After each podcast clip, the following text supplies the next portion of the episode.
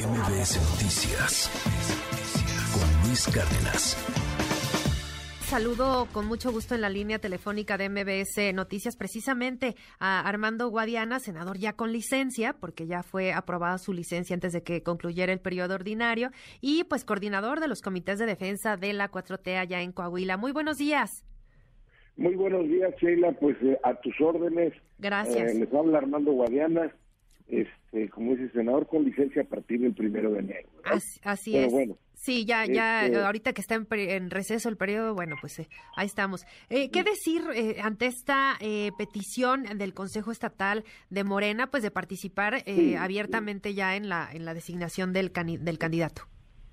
Bueno, pues mira, este, yo creo que el Consejo pues este, yo respeto la, la posición y la manera en que piensan algunas de las personas, pero vuelvo a insistir, insisto, bueno, primero agradecerle a los consejeros, los treinta y tantos consejeros que me apoyan y que respetan la metodología de designación de, de coordinadores, de coordinadores de la cuarta transformación, que con vías al proceso de renovación del, gobierno del Estado en, el año próximo, el proceso inicia el primero de enero de este 23.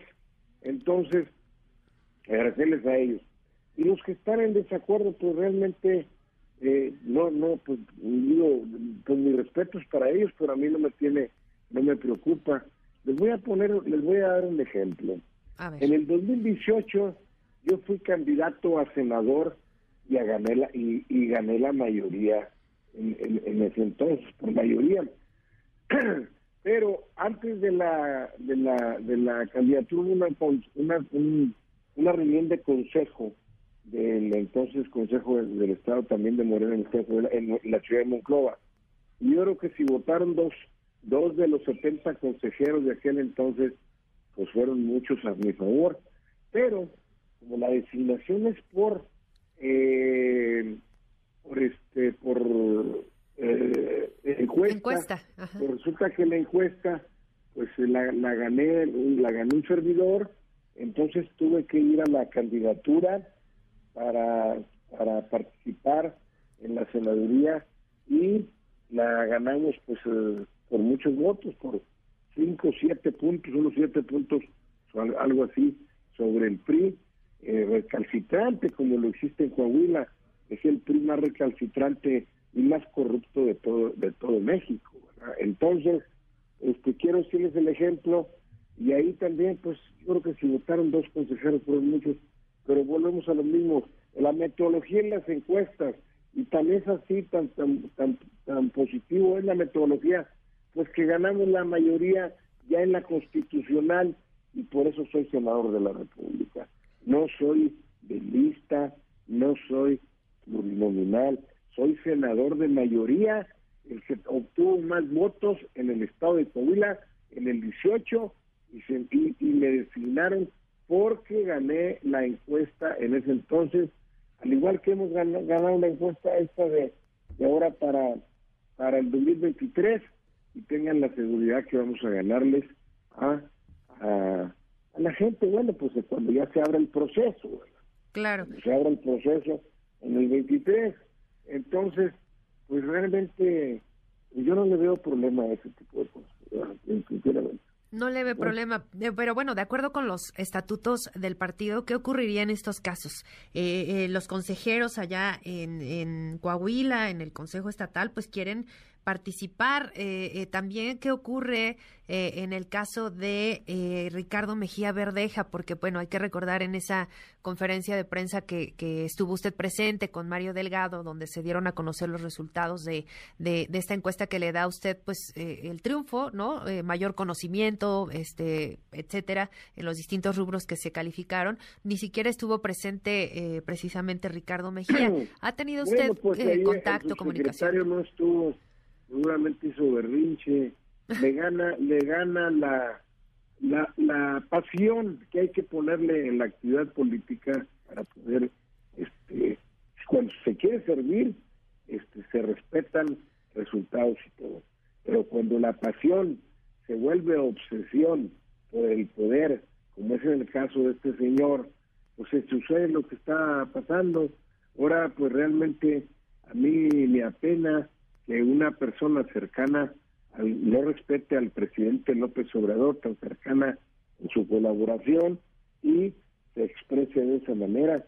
Yo le diría que se ponga a trabajar en el tema de seguridad que tanta problemático problemas tenemos en el país y que tiene la gran responsabilidad de la operatividad de ello. Pero, pues bueno, cada cabeza es un mundo.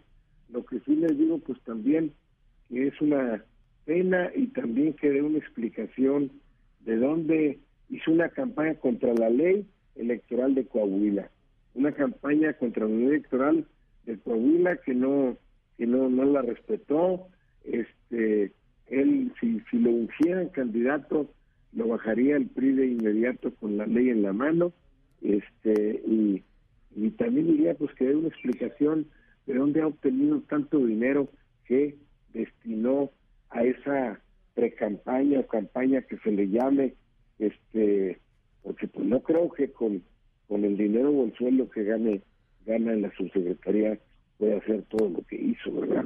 ¿Verdad? Entonces, no sé de dónde lo haya obtenido, pero me gustaría que diera una explicación de ello.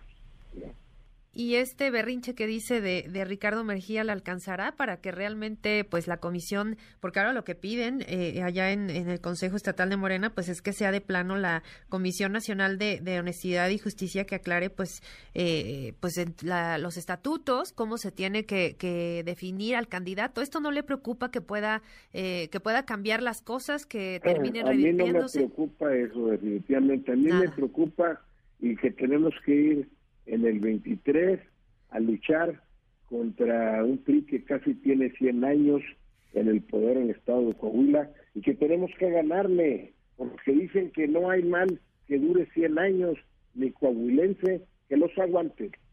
Y en esta, bueno, pues ya crisis, porque pues sí es una crisis, y pues ya estos señalamientos que hace eh, tanto usted como, como Ricardo Mejía, pues esto no le afecta a Morena, finalmente pues el electorado estará votando por, pues, por el mejor candidato, pero pues viendo estas diferencias y pues ya también señalamientos, ¿no afecta eh, a Morena de cara al año entrante la, la elección de gobernador? Claro que afecta a los únicos que beneficia esta situación de de que, que, que, señalan estas personas, este grupúsculo de personas, pues es precisamente al que se nos del frente.